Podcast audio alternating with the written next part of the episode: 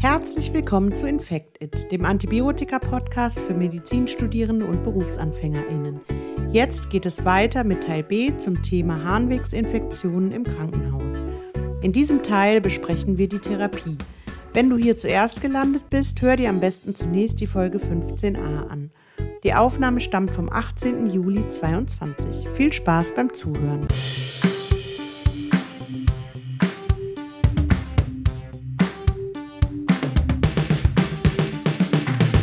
Dann können wir ja jetzt vielleicht zur kalkulierten antibiotischen Therapie dann, dann kommen.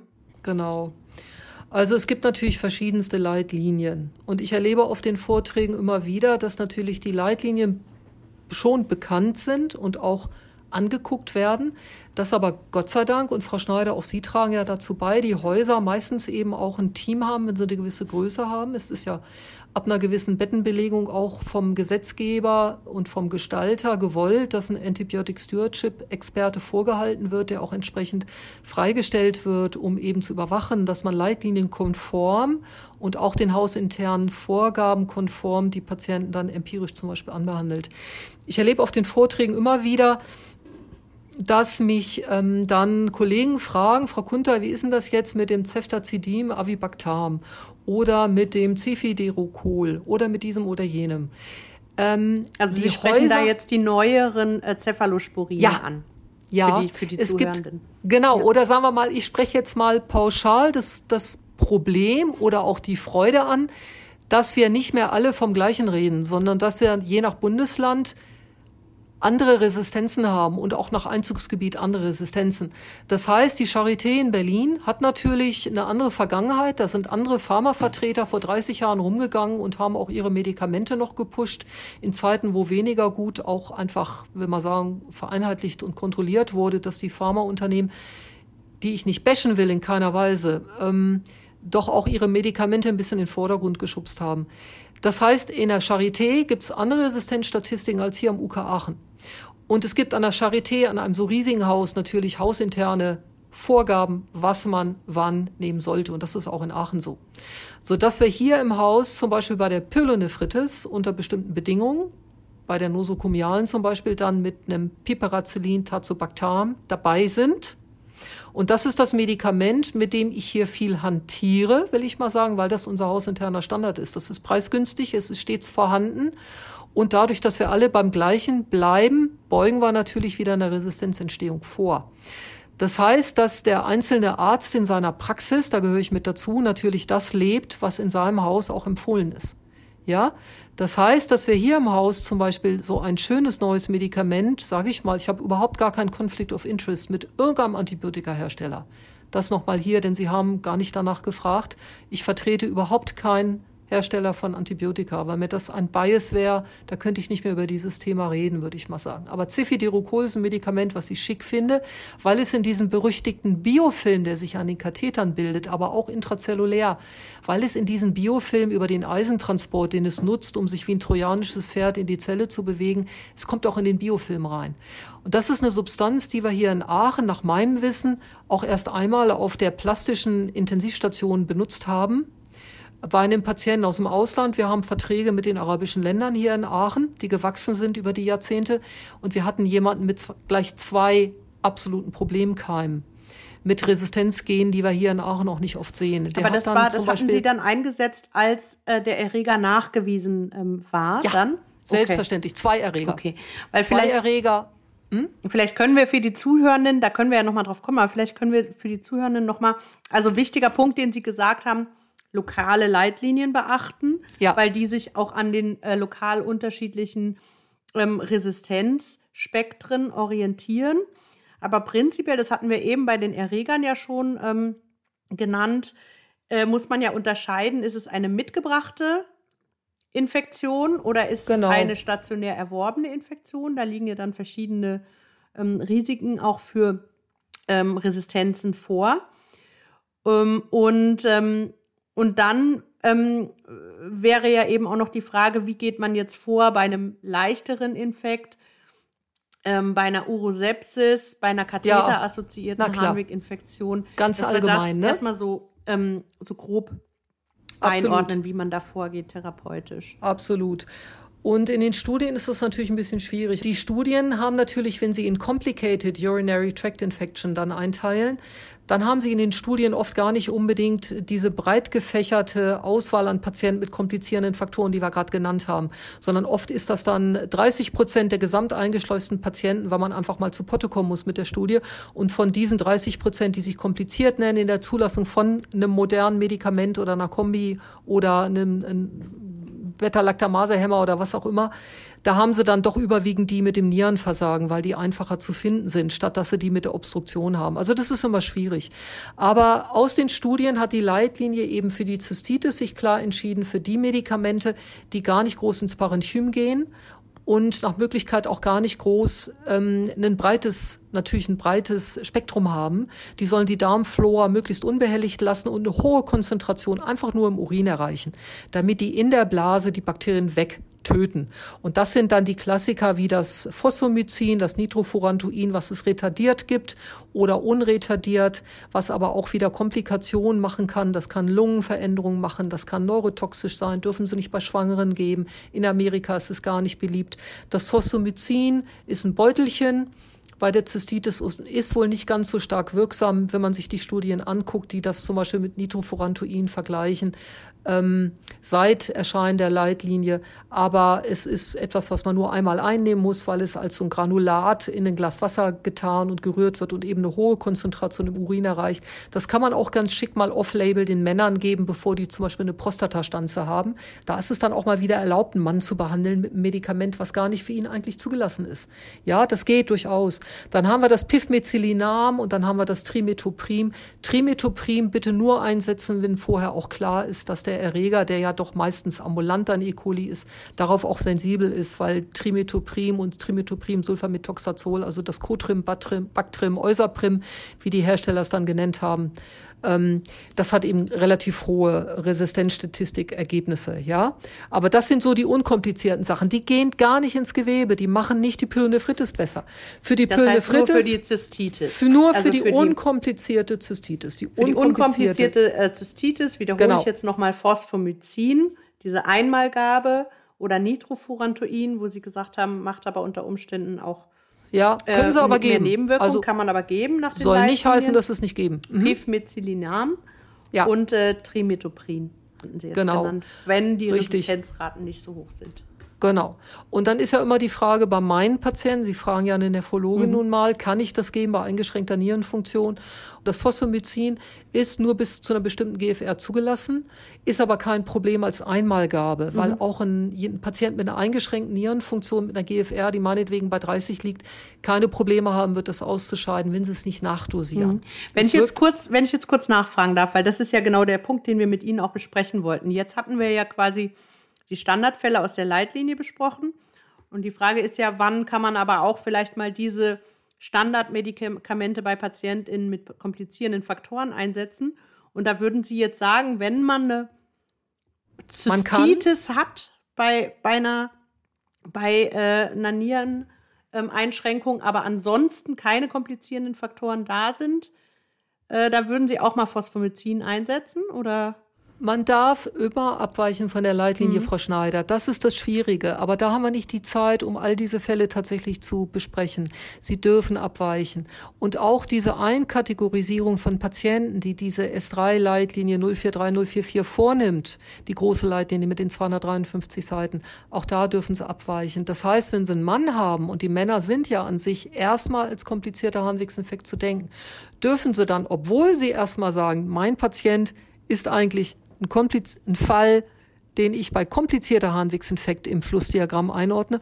Auch da dürfen Sie theoretisch dann bestimmte Medikamente geben, die Ihnen vorkommen, die Ihnen banal vorkommen. Auch der Diabetiker, der ein komplizierter Fall ist, weil er keinen guten HbA1c hat, kann theoretisch das Monoril kriegen. Auch meine transplantierten Patienten, die nicht nur transplantiert sind und immunsupprimiert sind und eine Zystitis haben und vielleicht auch immer ein kleines bisschen Nierenbeckenektasie, auch die können das Phosphomycin kriegen. Man muss nur vorher drüber nachdenken und die Entscheidung bewusst treffen. Ja. Ich frage nur deswegen, weil da gibt es ja eigentlich quasi eine Leitlinienlücke, weil Sie jetzt sagen, man kann, ja. man kann ja. Äh, von den Leitlinien abweichen, aber es wäre ja. gar kein Abweichen, sondern Das ist sozusagen ja nicht geregelt, wenn man nicht hausinterne Leitlinien Nein. hat. Richtig, deswegen gibt es ja keine Leitlinie, weil es keinen keinen Druck gibt. Da müsste man ein Ausklappposter machen, wie früher in der Bravo, was man quasi über, keine Ahnung, zwölf DIN A4 Seiten ausklappt, um ein Flussdiagramm zu haben, was all das berücksichtigt. Das geht gar nicht. Und deswegen nochmal an die ärztliche Freiheit erinnert. Wichtig ist nur, dass Sie drüber nachdenken und das auch dokumentieren in Ihren Unterlagen. Sie dürfen ja sogar abweichen und mit dem Patienten bereden, dass sie gar kein Antibiotikum geben, sondern versuchen einfach wait and see, viel trinken, eine Wärmflasche auf den Bauch und NSAR nehmen. Wenn es eine gesunde junge Frau ist, kann die versuchen, eine Zystitis einfach von alleine abklingen zu lassen. Sie dürfen auch in die Richtung abweichen, gar keine Antibiose. Ja, beziehungsweise sich an die, ähm, an die Brennen beim Wasserlassen Leitlinie halten. Ne? Da steht das ja schon drin. Ja, hm. und die DGAM-Leitlinie ist ja nur eine Anwender umgeschriebene S3-Leitlinie. Die ist ja die S3-Linie, die einfach verständlicher gemacht worden ist, so ein bisschen was zur Geriatrie und Kindern sagt, die aber das Allerbeste überhaupt getan hat aus meiner Sicht, nämlich das Symptom direkt in den Titel genommen. Ich finde das super, dass die heißt Brennen beim Wasser lassen, weil sie sagt, Leute, wir gehen vom Symptom aus und nicht vom Urinsticks. Ja, also ja? das macht es ambulant auf jeden Fall wesentlich einfacher. Ja. Ähm, Genau, nur stationär haben wir ja oft dann eben doch gar nicht das Brennen beim Wasserlassen als Leitsymptom, ne, sondern eben eher genau. Fieber genau. oder Verwirrtheit bei den Älteren. Richtig. Und, und bei den, ich blätter hier parallel, Sie sehen das, mein Blick vielleicht ab nach, nach links unten. Die Zuhörer können es nicht hören. Ich gebe aber offen zu, dass ich die Tabellen hier liegen habe um ihnen das fehlerfrei auch nochmal herbeten zu können, weil ich bestimmte Medikamente nicht gebe, aber nicht die, die ähm, einfach nur deswegen nicht gebe, weil die hier kein Hausstandard sind. Ich möchte aber nicht unseren Hausstandard äh, quasi für alle propagieren. Also zum Beispiel für die empirische Kurzzeittherapie der unkomplizierten, empirische Kurzzeittherapie, unkomplizierte Pyelonephritis der Frau bei schweren Verlaufsformen, danach fragten sie, und das sind ja die Formen, die häufig sind ja, viel häufiger als jetzt diese komplizierten Fälle. Ähm, und da schreiben die einfach nur in der Leitlinie erstmal bitte IV. Das heißt dann eben auch, die sollen stationär kommen, ja, auch wenn sie unkomplizierte junge Frauen sind. Und dann sollen die eben die klassischen Medikamente haben und das sind zum Beispiel Ciprofloxacin und Levofloxacin hier in Deutschland. Die haben ja eine exzellente orale ähm, Bioverfügbarkeit. Also da ist gar kein so großer Vorteil jetzt für was IV gegenüber oral, aber juristisch, forensisch für Sie als Behandler und auch für die Pflege, weil Sie bei IV immer dokumentieren können, ist es angekommen. Hingegen gibt es Patienten, die die Tabletten eben einfach wegschmeißen oder die fallen runter vom Nachtschrank und werden nicht genommen deswegen. Oder Ceftriaxon oder Ceftoxim. Ja, schwere Verlaufsform.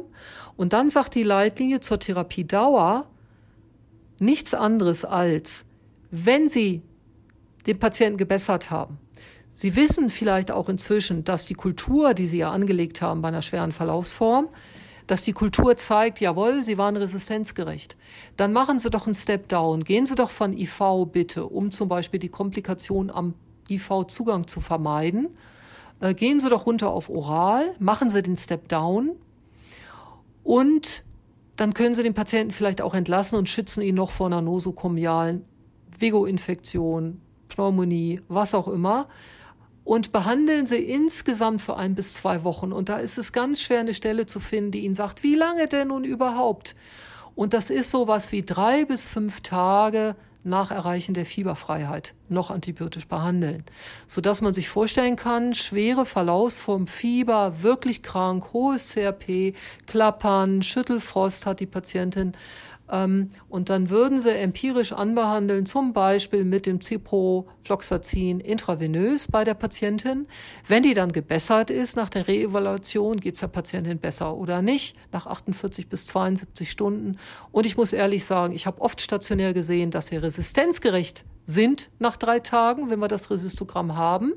Ja, wir sind resistenzgerecht und trotzdem war der Patient so krank, hatte positive Blutkulturen, dass wir nach zweieinhalb Tagen dann am Bett standen und gedacht haben, Mist, wir trauen uns nicht weiterzumachen mit Cefuroxim, was bei uns noch Hausstandard lange Zeit auch gewesen ist, oder Ciprofloxacin IV. Wir trauen uns nicht, wir haben einen komplizierenden Faktor, wir gehen jetzt einen Step weiter und gehen aufs Tazobac oder gehen auf das Meropenem oder auf das Ertapenem. Und dann erfahren wir einen Tag später, hey, wir waren doch resistenzgerecht. Das gibt es. Mhm. Ja? Nur nochmal ähm, die Denkweise für die Zuhörenden. Also ich höre da heraus, ähm, dass der Urin ist noch nicht zurück, der Patientin geht es schlecht. Sie nehmen an, da könnten vielleicht dann doch Pseudomonaden oder sowas mit im Spiel sein. Oder was, was wäre da die Überlegung der Erweiterung? Ja, mhm. dass wir doch bei der Patientin, wir können ja auch eine junge prämenopausale Frau haben, die Krankenpflegerin ist. Ja? Oder die eben im Urlaub war. Die alte, die alte Regel ist ja die, dass jemand, der bisher noch nie krank war und ins Krankenhaus kommt mit einer Harnwegsinfektion, eigentlich multisensible Keime auf sich tragen sollte. Der sollte eigentlich einen multisensiblen E. coli haben. Wenn wir eine Obstruktion ausgeschlossen haben, sollte der schnell besser werden mit einem schmal wirksamen Antibiotikum. Ich habe aber hier auch schon einen Mitte 40-jährigen Akademiker gesehen in der Urologie. Der hatte in der Tat den sensibelsten E. coli, den ich hier gesehen habe, aber er hat, wie sich später herausstellte, ein, ein Urothelkarzinom gehabt, was im Nierenbecken saß und tatsächlich ganz selektiv ein Kelch aufgestaut hat. Und in diesem ein, über diesem ein Kelch, wo der E. coli drin war, bei diesem Harnwegsinfekt, hat er dann einen Abszess in der Niere gebildet, die im Endeffekt nephrektomiert werden musste. Das heißt, wir haben einmal die völlig gesunden Patienten, die reinkommen mit einer schweren Harnwegsinfektion und von zu Hause den multisensiblen Keim mitbringen und dann mit so etwas Schmalen wie Cefuroxim IV schnell besser werden. Oder wir haben dann auch wieder blöderweise, auch das habe ich gesehen, eine junge Frau ohne Krankenversicherung, die hier als Krankenpflegerin aus einem südosteuropäischen Land auf der Durchreise eigentlich war und schwer fiebernd in der Notaufnahme war, ohne Krankenversicherungsschutz, die wir dann empirisch anbehandelt haben mit einem schmalen Antibiotikum aufgrund ihrer fehlenden Vorerkrankung.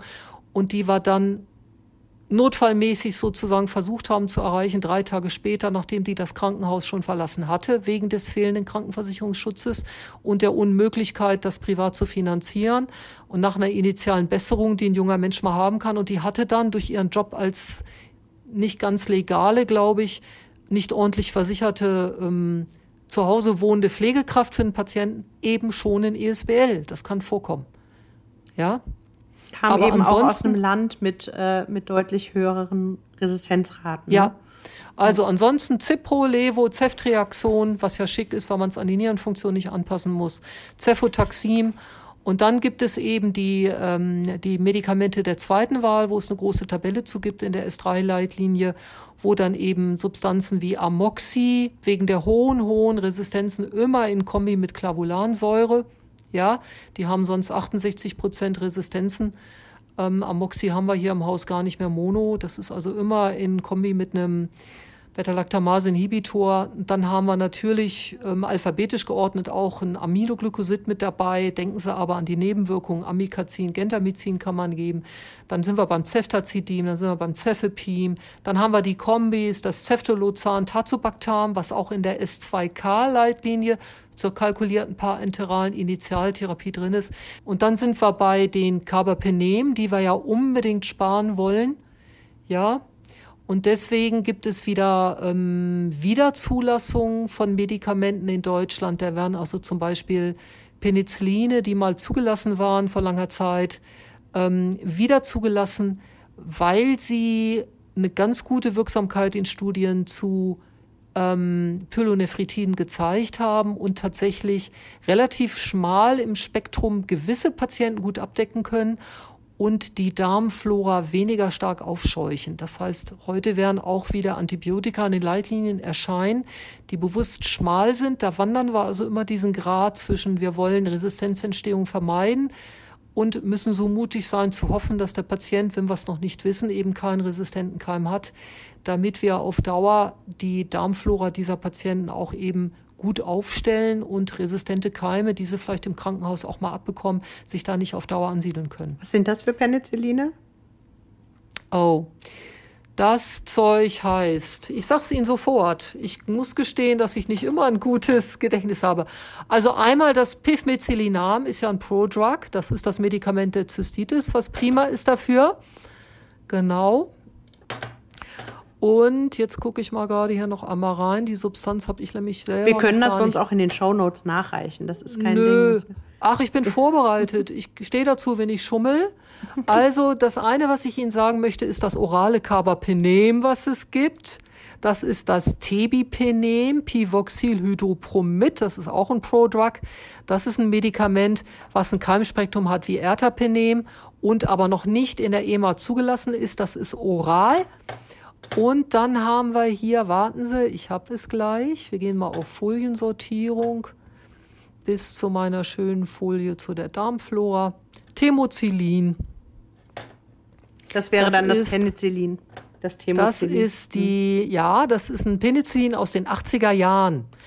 Und das ist wegen der Resistenzproblematik bei uns in Deutschland seit 2019 wieder zugelassen worden. Das hat zwar gar keinen Zusatznutzen irgendwo, das ist wieder zugelassen worden, weil es so ein schmales Spektrum hat. Das ist die Darmflora. Die ist getestet worden in einer neuen Studie. Da haben die Abstriche gemacht und gesehen, dass die Patienten nach diesem alten Penicillin aus den 80ern tatsächlich weniger neue resistente Keime im Darm dann haben. Und der Darm ist ja auch das Reservoir für erneute Harnwegsinfekte. Denken Sie nur an Diarrhoe und Schmierinfektion. Also das Temozillin hat diesen Charme, dass es trotzdem einige ESBLer abdeckt, ohne ein Carbapenem zu sein. Das macht überhaupt gar keine Gram-positiven und eben leider auch nicht die Anaerobia, deckt also nicht das ab, was da zum Beispiel bei den Frauen bei der Adnexitis im Falle einer Fehldiagnose, wenn die Adnexitis sozusagen nicht erkannt worden ist, dann doch ähm, an mancher Stelle mit abdecken.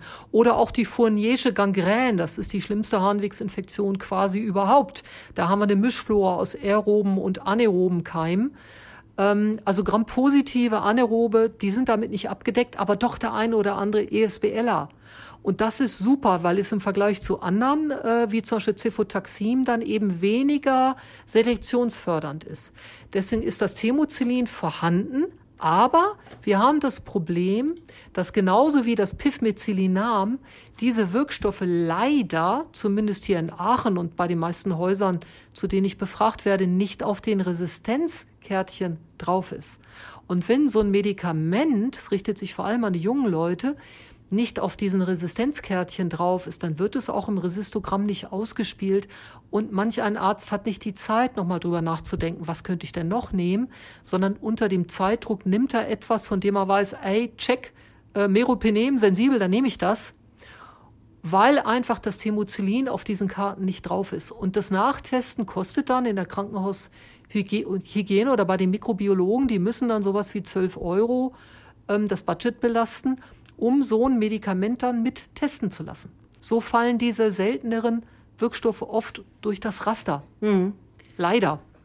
Okay, also aber Themozilin wäre sozusagen eine Option dann, wenn man seine Differentialdiagnostik gut gemacht hat und äh, andere Erkrankungen wie Adnexitis und so weiter genau. ausgeschlossen hat, weil es hier nicht Richtig. das Spektrum erfassen würde. Und dann Richtig. aber auch nur bei der Zystitis oder auch bei der Pyelonephritis? Nein, auch das auch bei dem ähm, auch bei dem oberen Harnwegsinfekt. Ah ja, okay. ja, da auch. Ähm, das geht ja als Penicillin in das Gewebe rein. Mhm. Ja, das tut okay. ja auch das Piperacillin. Also da keine Sorge. Das sind quasi die Patienten, wo sie schwanken zwischen, der hat gar keine resistenten Keime und der hat auf jeden Fall resistente Keime zu bedenken. Das ist so die Mittelstufe. Okay, das ja? heißt zusammenfassend kann man sagen, kalkuliert ähm, bei den unkomplizierten hatten sie die ganzen äh, Medikamente genannt, die auch in den Leitlinien stehen. Ähm, und dann ähm, je nach Krankheitsschwere und regionalem Keimspektrum ja. muss man da die Auswahl treffen, immer nach den lokalen Leitlinien auch fragen. Aber je schwerer sozusagen, ähm, je kränker der Patient ist, desto breiter dann auch initial ja. Und dann aber eben ähm, fokussieren ähm, anhand der Diagnostik. Richtig. Und so schnell wie es geht, genau, deeskalieren, ja. sobald es möglich ist. Ne, ein Step Down machen. Was gibt es da vielleicht von den Studierenden für Fragen dazu, ähm, zu der Fokussierung? Gibt es da Fragen, wie man da vorgeht oder so? Oder ist da alles klar soweit? Also, wenn ich, ich hätte so als Frage, wie geht man mit, mit äh, Harnwegkatheter-Urin da um? Wie geht man um mit Materialien? Ja. Äh, wie, wie bewertet man dann so ein, ähm, das, oder das fragen auch tatsächlich einige in den Kommentaren zu, zu unserem Podcast. Also wie bewertet man dann so eine Urinkultur? Genau. Also sollen die Studenten noch mal was dazu sagen oder soll ich antworten darauf? Willst du was also, sagen? Also Frau Becker, Frau Becker, ich, Herrn Risse sehe ich im Moment jetzt gerade nicht. Der ist gerade irgendwie ausgestiegen. Genau, aber ich möchte Ihnen einfach ganz praktisch an die Hand geben, wenn Sie sich das Piperacillin Tazobactam merken würden, als eine gute Wahl für einen Patienten mit einem schweren Harnwegsinfekt, dessen Vorgeschichte Sie jetzt in der kurzen Zeit nicht gut erfassen können, vielleicht auch, weil es ihm zu schlecht geht. Ähm, das ist äh, ein gutes Medikament, was vieles abdeckt, was nicht teuer ist, was von den Nebenwirkungen, finde ich, erträglich ist. Ähm, also fürs Staatsexamen, wenn mir ein Student sagen würde, bei einer Pyelonephritis mit komplizierenden Faktoren oder mit Gefahr für einen resistenten Erreger, das ist ja noch nicht unbedingt deckungsgleich, dann würde ich Piperacillin Tazobactam geben, dann wäre ich an dieser Stelle schon vollkommen zufrieden. Ja, und beim Katheter, vielen Dank, Frau Schneider, dass Sie es nochmal anmerken. Ich wollte es vorhin auch ergänzen beim Biofilm. Der Katheter hat einfach diese Abscheidung. Einmal die Proteine vom Patienten, die da durchfließen und dann aber auch die Matrix, die die Bakterien tatsächlich synthetisieren und ablagern. Das heißt, die Bakterien kriechen in diesen Biofilm auf dem Plastik des Katheters rein. Dann hören die auf, schwimmende Bakterien mit einer hohen Reproduktionsrate zu sein und werden zu sesshaften Bakterien.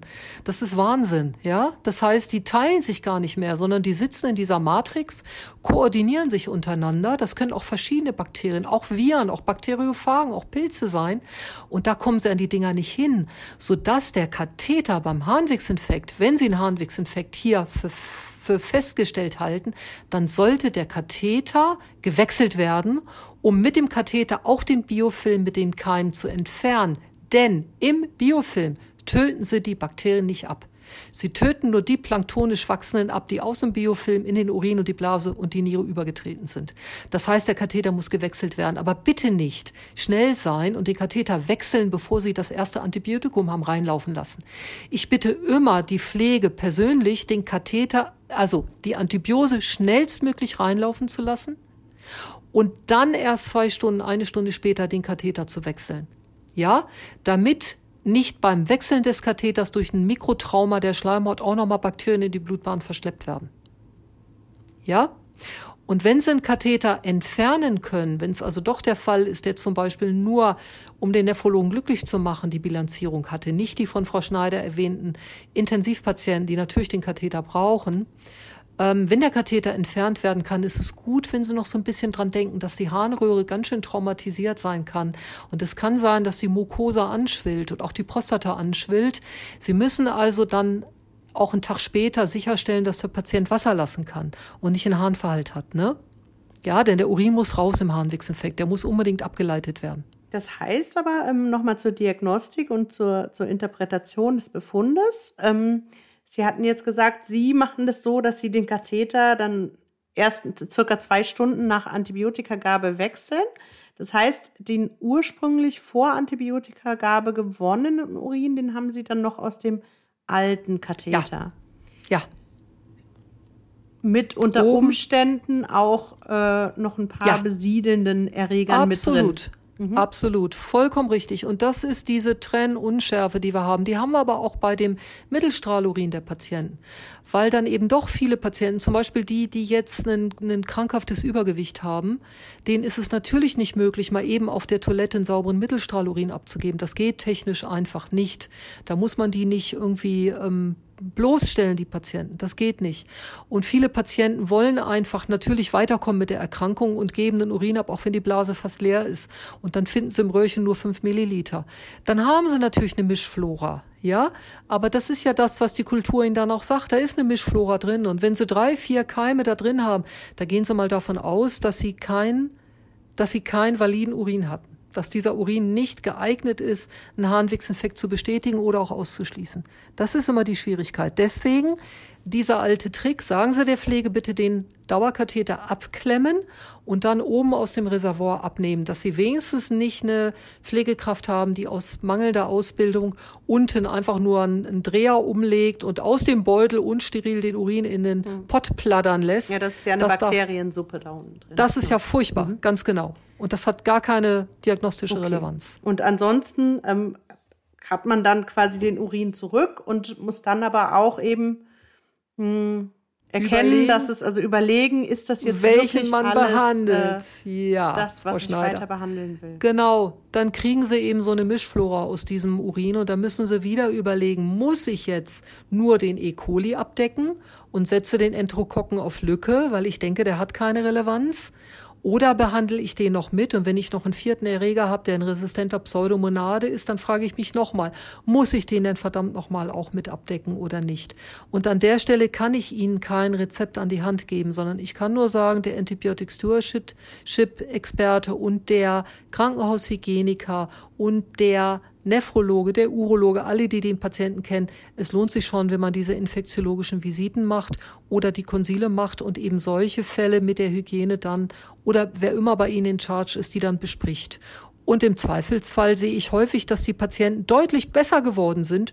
Und wir haben eben aus diesem Sammelsurium, was wir aus dem Dauerkatheter dann bekommen haben, drei Tage später, haben wir tatsächlich nur einen abgedeckt und der Patient ist fieberfrei und es geht ihm gut, dann bleibe ich doch dabei. Ja. Also das heißt, Sie machen das dann auch ähm, stark von der Klinik ja. ähm, Immer. abhängig. Mhm. Kritisch sein, absolut. Also nicht, nicht jeder Erreger in der Urinkultur muss dann abgedeckt werden, wenn Nein. es dem Patienten, der Patientin besser geht. Richtig. Und zum Candida kann man nur sagen, dass ich Candida albicans gar nicht behandeln würde, sondern ich würde die Anweisung geben, den Katheter atraumatisch in einer ruhigen Atmosphäre zu wechseln, auch nicht zack, zack, zack, sondern wirklich ganz schön atraumatisch und aus dem neu gelegten Dauerkatheter sofort eine Urinkultur abzunehmen und dann ist der Candida meistens weg, weil er eben doch nur adherent war an dem Katheter selber und dann wird natürlich nicht behandelt. Mhm. Okay, ähm, wir sind schon relativ weit fortgeschritten mit der Zeit, deswegen ist uns ja. auch Herr Risse abhanden gekommen. Der äh, musste nämlich zum Zug tatsächlich. Das kann ich verstehen, kein ähm, Problem. jetzt ähm, vielleicht noch zwei Punkte. Also das eine zur Therapie wäre noch, Sie sind ja jetzt Nephrologin und haben ständig damit zu tun mit den niereneingeschränkten Patienten. Ja. Äh, was könnten Sie dazu sagen und auch hm, haben Sie eine Empfehlung, auf was für vielleicht, Sie haben ja gesagt, für Ihr Haus haben Sie selber da mal eine Liste erstellt, aber hätten Sie da auch eine Empfehlung, die wir vielleicht verlinken können, wo man auch nachschauen kann, ganz gut? Absolut, absolut. Ich denke, dass Sie die Empfehlung auch regelhaft von Ihren ähm, von ihren Lecturern hier bekommen. Ich will mal nicht sagen, dass ich jetzt ein Experte bin, aber von den Leuten, die sich mit den Themen auseinandersetzen. Ich empfehle wärmstens www.dosing.de. Das finden Sie barrierefrei. Da brauchen Sie kein Passwort eingeben. Sie müssen keinen Doc-Check machen. Sie müssen kein Geld zahlen. Da ist keine Werbung. Das ist eine Seite, die betrieben wird unter anderem von dem David Chock. Das ist ein reizender Pharmakologe, der mir persönlich bekannt ist aus verschiedenen Advisory Boards, auch der an der Uni in Heidelberg sitzt, definitiv da keinen Conflict of Interest hat und der dort niemals eben eine Werbung für irgendein Antibiotikum an die Seite setzt, wenn Sie die Seite öffnen. www.dosing.de. Da sehen Sie dann sofort ähm, eine Wirkstoffliste. Aus der Wirkstoffliste müssen Sie sich natürlich selbstverständlich den Generikanamen raussuchen und dann finden Sie dort längere Texte, die Sie ein bisschen schocken. Da arbeiten Sie sich einmal durch und dann finden Sie neben dem, was die Hersteller in den Fachinformationen schreiben, auch Verweise auf Publikationen und auch Verweise auf Off-Label-Use. Das heißt, dass Sie dort, aber das ist nicht dem Anfänger empfohlen, sondern das sollte man immer für den, dessen Haftpflicht dran ist, das bin ich natürlich hier, dann überlassen, dass der Facharzt oder der Oberarzt es auf seine Haftpflicht nimmt, den Patienten zu beraten und den Off-Label-Use auch mal zu empfehlen und zu sagen, wir würden bei Ihnen jetzt ein Antibiotikum einsetzen, was für Ihre Nierenfunktion nicht zugelassen ist, aber Studien zeigen, dass es mit äh, vertretbarem Risiko bei Ihnen eingesetzt werden kann. Wir erbitten Ihre Zustimmung. Okay, das wäre Sie, sozusagen das Advanced, aber ja. man kann dort eben auch die äh, klassischen Anpassungen nachschauen. Ja. Das ist, das ist richtig. Und wenn ich eine Empfehlung gebe, dann muss die ohne Werbung sein. Deswegen würde ich mich jetzt nicht auslassen zu den Büchern, die die Pharmavertreter dankenswerterweise auch vor zehn Jahren noch verteilt haben auf die Station. Es gibt sehr gute Medikamenten-Leitfaden. Pocket heißt der, glaube ich. Und dann gibt es natürlich noch den Sandford, nicht Stanford, sondern Sandford Guide. Der ist aber oft acht Jahre hinterher. Die Zitate, die Sie finden, sind alt. Wenn Sie Textbooks für Dosing in Renal Insufficiency sich kaufen, die sind manchmal 15 Jahre hinterher. Da rate ich total von ab. Ich empfehle dosing.de. So, Punkt zwei auf die Frage. Bei den Nierenkranken müssen Sie überhaupt erstmal dran denken. Da für die Zuhörer ganz einfach schon mal überhaupt dran zu denken, zu gucken, ist die GFR, die das Labor ja auch ohne Urinsammlung meistens ausspielt, wenn sie ein Kreatinin bestimmt haben, ist die über 30, 40 oder unter. Das reicht schon, um viel Schaden zu vermeiden. Wenn wir im stationären Bereich sind, wo Sie ja hin wollten und zu den schweren Infekten, dann gilt Beta-Lactam-Antibiotika die ersten zwei Tage beim schweren Infekt gar nicht an die Niere anpassen. Ganz wichtig. Ich sehe oft, dass die Intensivstationen, gerade in den kleineren Krankenhäusern, die einen Rat suchen telefonisch, sofort angepasst werden an die Nierenfunktion im septischen äh, Schock. Bitte nicht. Beta-Lactam, also Penicillin, äh, Cephalosporin, Carbapeneme, die ersten zwei Tage gar nicht, sondern volle Dosis geben. Ja, und dann erst anpassen. Dann haben sie auch oft schon das Resistogramm. Und natürlich die nephrotoxischen Meiden. Das sind die Aminoglycoside. Das betrifft die unter Ihnen, die in die Kardiologie wollen oder in die Thoraxchirurgie oder vielleicht in die HNO oder Zahn-Mund-Kieferheilkunde. Da sind die Aminoglycoside dann doch mal wieder da ja, und aber auch das Vancomycin, was oft vergessen wird. Sie können schon durchaus dann doch mal einen Staphylokokken in der Blase haben, äußerst selten, aber ein sekundär in die Niere eingeschwemmter MRSA, äh, wo sie dann bei Linezolid oder Vancomycin oder Daptomycin sind. Vancomycin muss ganz fein an die Nierenfunktion angepasst werden und ist nephrotoxisch. Da können Sie Nierenversagen mitmachen, wenn Sie zu spät dran denken, dass Sie nicht zweimal ein Gramm geben, sondern mit der GFR schrittweise runtergehen. 80 Prozent GFR, zweimal 800, 50 Prozent, zweimal 500, 30 Prozent, da sind Sie dann bei einmal 500 oder zweimal 300. Also mhm. dran denken ist alles. Okay, wenn ich hier noch kurz was sagen darf zu den Staphylokokken im äh, Urin. Ähm, unsere zweite Podcast-Folge ähm, heißt nicht äh, ohne Grund, ist das wirklich ein Harnweginfekt? Oder Harnwegsinfekt. Da geht es nämlich um die Staph aureus Bakteriämie. Also das heißt, äh, Staphylokokken im Urin jetzt nie einfach so als gegeben ähm, Nein. hinnehmen. Ne? Als Absiedlung, genau, als ja. Absiedlung zum Beispiel vom Katheterinfekt. Wir haben ja viele Dialysepatienten mit mit getunneltem Vorhofkatheter als Dauerlösung, weil die zu fragil sind oder zu herzkrank für den Schand. Und diese Katheter haben natürlich gerne die Hautflora dran in ihrem Thrombus und machen dann, also Katheter Dauer, nee, Vorhofkatheter assoziierte Bakteriämie, auch mal mit dem Stoff Aureus. Und der kann dann natürlich überall absiedeln. Der kann Spondylolisthesis machen oder eben auch eine sekundäre Pyelonephritis. Okay, gut. Also genau, also das also jetzt ähm, auch mal von der Nephrologin gehört, dosing.de. Das empfehlen wir auch unseren Studierenden. Das ist einfach gut, wenn es die Nephrologin auch nochmal gesagt hat. Ähm, und dann äh, ganz wichtig, äh, was Sie auch gesagt haben, Beta-Lactame die ersten zwei Tage bei schweren Infekten nicht anpassen. Das hatten Sie ja auch schon eingangs äh, in, im Podcast jetzt gesagt, dass Sie das häufig sehen.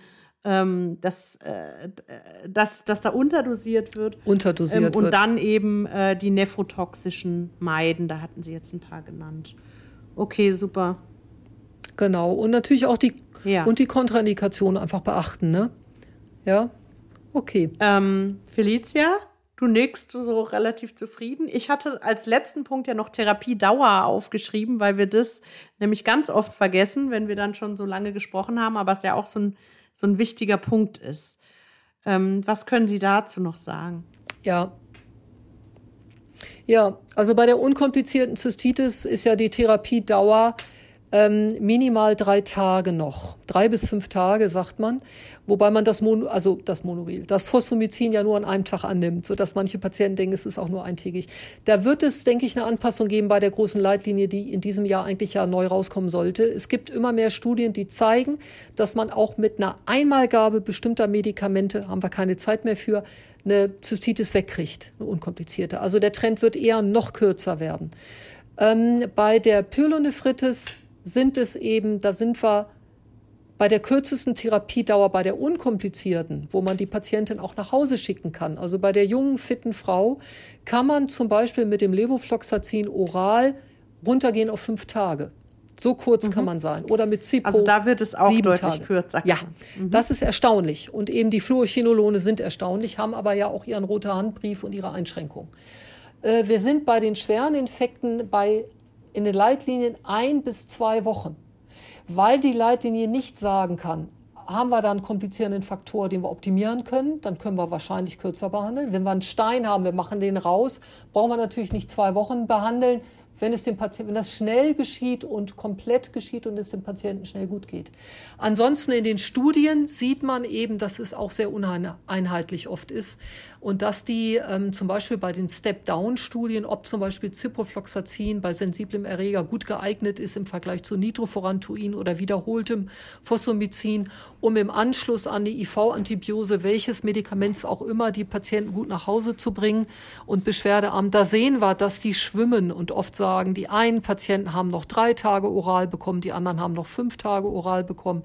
Also diese Regel von ähm, Initial IV deutlich gebessert, resistogrammgerechten Step Down und dann rechnen wir mal mit fünf Tagen vielleicht noch. Das scheint im Moment noch so ein Mittelwert zu sein. Aber ich kann und darf mich da wirklich nicht festlegen, weil die Patienten je nach ihrer Konstitution, das wissen Sie auch von Corona, zwischen dem asymptomatischen Infekt, der hat gar nichts, bis zu jemandem, der innerhalb von drei Monaten als Immunsupprimierter zweimal noch wieder positiv wird und ein Long-Covid hat, haben wir alles. Es hängt von dem Immunsystem ab und auch noch von anderen Faktoren. Wie groß ist die Blase? Wie viel Tamm-Haushaltprotein scheidet er aus? Wie gut er seinen Infekt los wird? Das hängt nicht nur von der Antibiose ab. Mhm. Ja? Okay, also das, das heißt, ähm, zusammenfassend kann man da sagen. Ein bis zwei Wochen Trend, für einen schweren Infekt. Mhm. Bei Nierenabszessen deutlich länger. Der Trend wird insgesamt kürzer, äh, kürzer aber man muss auch ähm, die individuellen komplizierenden Faktoren mit beachten. Ja. So habe ich sie jetzt auch verstanden, ja. dass Immunsupprimierte unter Umständen länger brauchen. Ja. Und dann hatten sie ja eben diesen Fall geschildert, wo man noch dieses Residuum hatte in dem einen Nierenkelch, der dann zum ja. Abszess führte. Also solche Sachen muss man natürlich mitbeobachten, äh, berücksichtigen. Ist alles irgendwie trainiert oder auch urologisch dann eben saniert, wenn es da etwas gibt. Ganz genau. Und so weiter. Man muss okay. ein Optimist sein als Arzt, das ist mein Abschluss quasi, was ich sage. Man muss aber auch ein, ein Pragmatiker und ein Realist sein. Und wenn zum Beispiel die Antibiotika nicht zeitgerecht gegeben wurden und am nächsten Tag vielleicht dann nochmal zwölf Stunden gar nicht gegeben wurden, weil der Zugang raus war und man kriegt bei den armen, alten oder nierenkranken Menschen mit kaputten Venen keinen Zugang rein, dann können wir noch so schön es angeordnet haben. Es ist nicht im Patienten gelandet oder es ist ins Gewebe geflossen. Es gibt viele Gründe, warum die Antibiotikatherapie gar nicht im Patienten ankommt, die wir oft gar nicht mehr im Hinterkopf haben. Ja, und dann braucht es wieder länger, bis der Patient gut ist. Also man muss pragmatisch einfach hinterher schauen. Okay, alles klar. Gut, also wir haben jetzt gesprochen über die klinischen Bilder, über die Diagnostik, über die Erreger, über die Therapie. Felicia, ähm, hast du noch eine äh, Frage an Frau Kunter zu irgendeinem von diesen Themen? Ähm, also schon ich glaube, wir haben jetzt schon wirklich sehr, sehr viel angesprochen. Und ähm, nee, also ich hatte noch ein paar Punkte zu äh, eben nicht antibiotischer Therapie vielleicht ergänzen, so Richtung Phytotherapeutika und sowas alles. Aber Frau vielleicht Becker, ist es jetzt. Wissen Sie was? Das finde ich jetzt, das freut mich total. Und ich wollte nämlich aus eigenem Antrieb sagen, ich würde allen jungen Menschen und vor allem allen jungen Frauen gerne noch zum Abschluss sagen, dass das Ikotik die Rezidivprophylaxe von rezidivierenden Blasenentzündung mit Cranberry-Extrakten jetzt mhm. als wirksam eingestuft hat. Ganz genau. Ja, genau Ganz genau. Finde ich toll, dass Sie danach fragen. Das ja. wirkt, wir wissen nicht, warum es wirkt. Es ist ein echtes Phytopräparat, kein biogener Arzneistoff wie zum Beispiel Glykoside, sondern es ist ein Phytopräparat. Das heißt, man weiß nicht, was aus diesem Gemisch der Cranberries funktioniert. Das wird man rausfinden. Wir brauchen jetzt ein gut beschriebenes Präparat, dann werden die Kosten auch von der Krankenkasse übernommen werden. Das werden Sie noch, denke ich, sicher erleben, dass das zur Verfügung steht und der Kostenträger das übernimmt. Super Frage. Ansonsten Demanose. Diese Dinge wirken über Zucker ganz genau und dieser Zucker macht es schleimig an der Oberfläche der Blase, dass die Fimbrien der Bakterien nicht adhesiv werden können.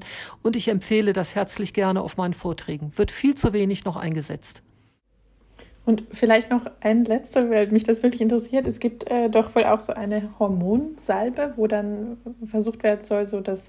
Die Hormonsalbe, genau. Also die Hormonsalbe gibt es für die jungen Frauen eigentlich nur zur Dammmassage vor der Entbindung. Wenn also eine vaginale Entbindung gewünscht und geplant ist, können die jungen Frauen den Damm massieren in der Hoffnung, dass das Gewebe dann etwas weicher wird und es keine Geburtsverletzung gibt. Das hilft natürlich, die durch Geburtsverletzung entstehenden Harnwegsinfekte durch die Senkung und so so weiter, die, ähm, wenn es Erfolg hat, zu minimieren.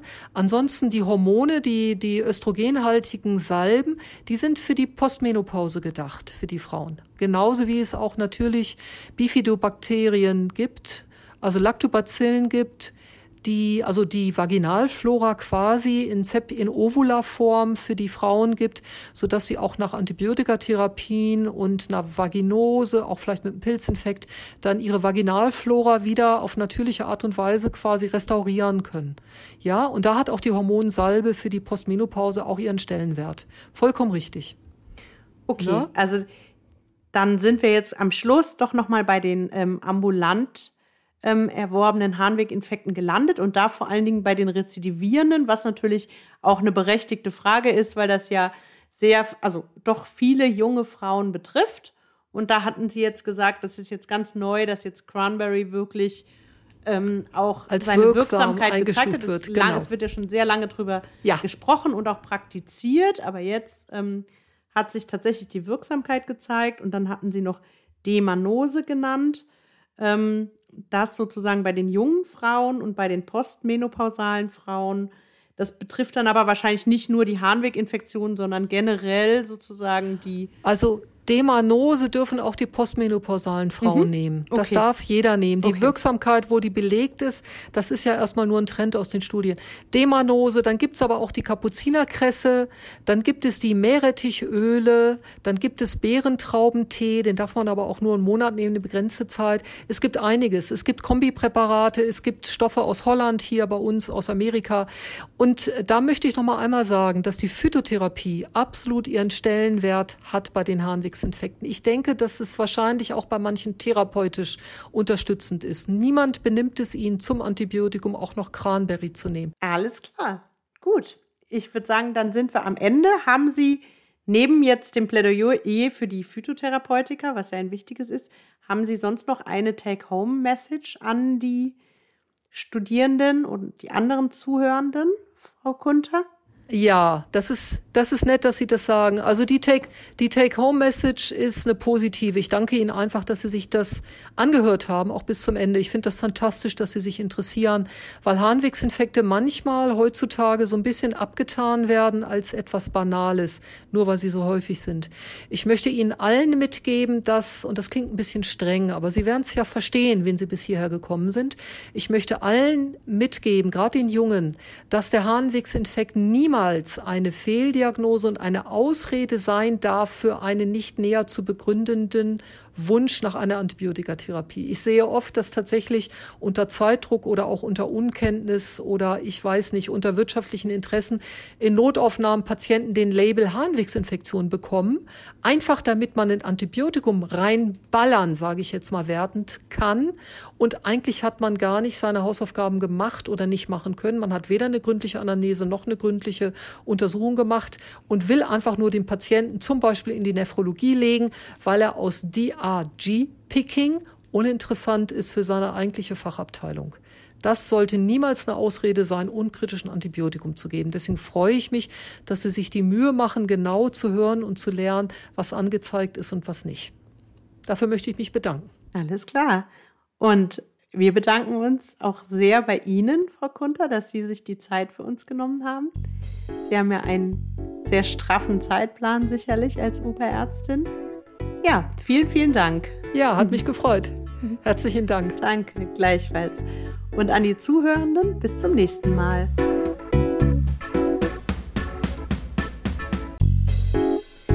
Wie hat euch die Folge gefallen? Habt ihr was dazugelernt? Schreibt uns gerne euer Feedback per Mail an rei-info@charité.de, direkt über unsere Website www.rei-projekt.de/students oder auf Twitter. Noch besser, füllt gleich unseren kurzen Evaluationsbogen zur Folge aus, den wir in den Show Notes und auf unserer Website verlinken. Infected ist eine Produktion des Instituts für Hygiene und Umweltmedizin der Charité mit Unterstützung des Instituts für Infektionsmedizin und Krankenhaushygiene des Universitätsklinikums Jena, des Instituts für Hygiene und Mikrobiologie der Universität Würzburg sowie ExpertInnen aus der praktischen Infektionsmedizin und Medizinstudierenden der Charité. Der Podcast ist Teil des Projekts Rai Students und wird gefördert vom Bundesministerium für Bildung und Forschung im Rahmen des Konsortiums Infect Control.